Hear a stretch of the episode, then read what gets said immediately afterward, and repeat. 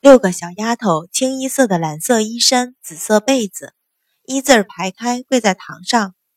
白芍、红莲垂手站在一侧，阮云欢垂着眼皮，一手端着茶，一手拿着杯盖，缓缓地拨着茶叶。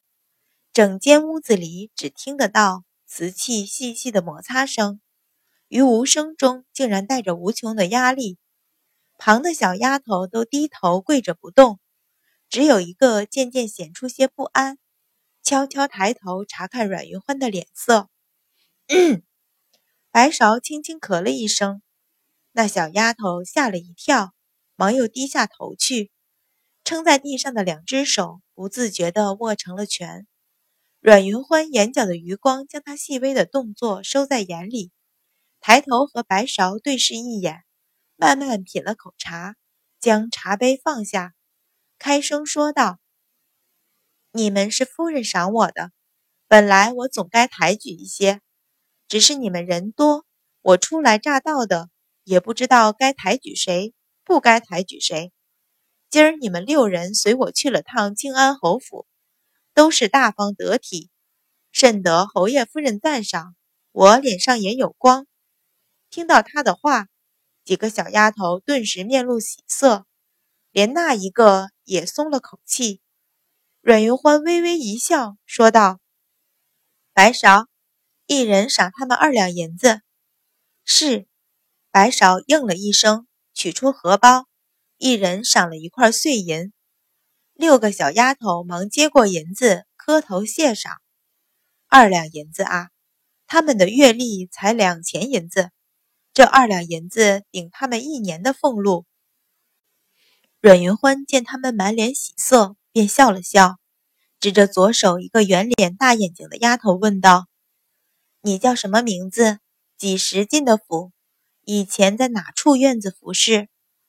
那小丫头忙回道：“奴婢名叫喜鹊，七岁上就进了府，之前没跟哪位主子，只在园子里跟着妈妈们上夜。”阮云欢笑道：“这丫头倒也口齿伶俐。”又向之前偷瞧她的丫头问道：“你呢？叫什么名字？”之前哪个院子服侍？那小丫头忙回道：“奴婢锦儿进府不过三年，之前在祠堂那里洒扫，也没跟哪位主子。”三年，阮云欢点头，挑了挑眉，含笑道：“瞧你年岁也该十三四了吧？是那时才卖的身。一般名门望族用人。”家生子是自幼调教，就是外头采买的小丫头，也是从五六岁买进，交给妈妈们调教几年才安置差事。前一个七岁进府还说得过去，这个竟然是十岁左右才进府，听着便有些稀奇。锦儿俯身回道：“奴婢原是在建安侯府的，是夫人向侯爷要了来的。建安侯府的人。”阮云欢眸中寒光一闪，面上却慢慢笑开，说道：“想不到相府用个丫头，还要向建安侯府去讨。”锦儿身子一僵，忙道：“那时夫人说相府急等人用，等不及买了小丫头来调教，所以向侯爷要了奴婢，也不止奴婢一人，同来的共有十几个姐妹。”哦，原来如此。阮云欢点头笑道：“瞧你也是个伶俐的，怪不得夫人讨你。这样吧，我屋子里还缺两个大丫头的位置，就你们两个顶上吧。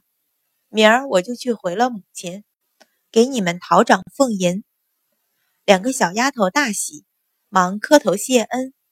另外四人一怔，互视了几眼，眼中都流露出羡慕和记恨。接着垂下头不语。今天下午，六个人办的一样的差事，谁也没比谁差。怎么他们四个人只得了二两银子，他们两个就从小丫头一下子升了大丫头？将他们的神情收在眼中，阮云欢眸子里闪过一抹笑意，挥手道：“不早了，你们都下去吧。你们两个今儿就搬到偏房去。小丫头的住处是十二人一间的大屋子，而大丫头却是两个人一间的偏房。瞧着六个人退下，红莲一脸疑惑，问道：“小姐，你这般抬举小丫头，怕是旁人不服？”这整个院子里，阮云欢带来四个丫头，白芍、红莲二人是贴身丫头，又叫上等丫头；清平和墨兰是一等丫头，剩下来就是秦氏送来的四个二等丫头和八个小丫头。按相府的规矩。小姐的屋子里应该是两个贴身丫头，四个一等丫头，六个二等丫头，八个小丫头。小丫头要先生了二等丫头，才能生大丫头。现在那四个二等丫头，阮云欢一个不动，却直接将两个小丫头抬举成大丫头。别说那四个二等丫头不服，就其余十个小丫头也不会服。阮云欢微微一笑，说道。我是主子，爱抬举谁便抬举谁，哪个要他们服了？说着起身向内室去。白芍撞了红莲一下，笑道：“你呀！”摇了摇头，随进内室。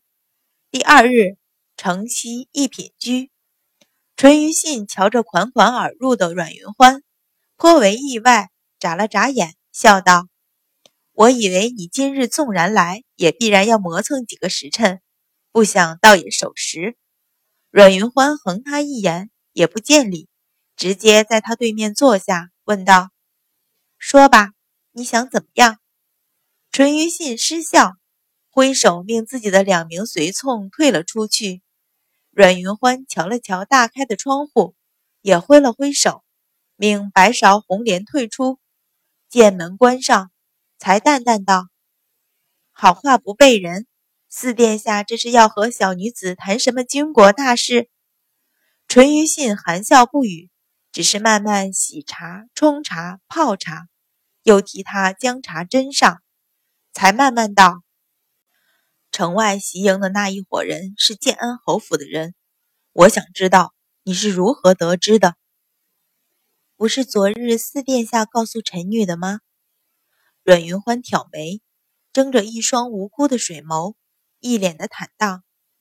淳于信愣了一下，随即笑了出来，放下手中的茶壶，双手交握，一双幽深的眸子定定地瞧着他，缓缓道：“建安侯秦家与我和六弟无怨无仇，断没道理找上我们。倒是你。”向他打量一眼，说道。相府的日子怕不好过吧？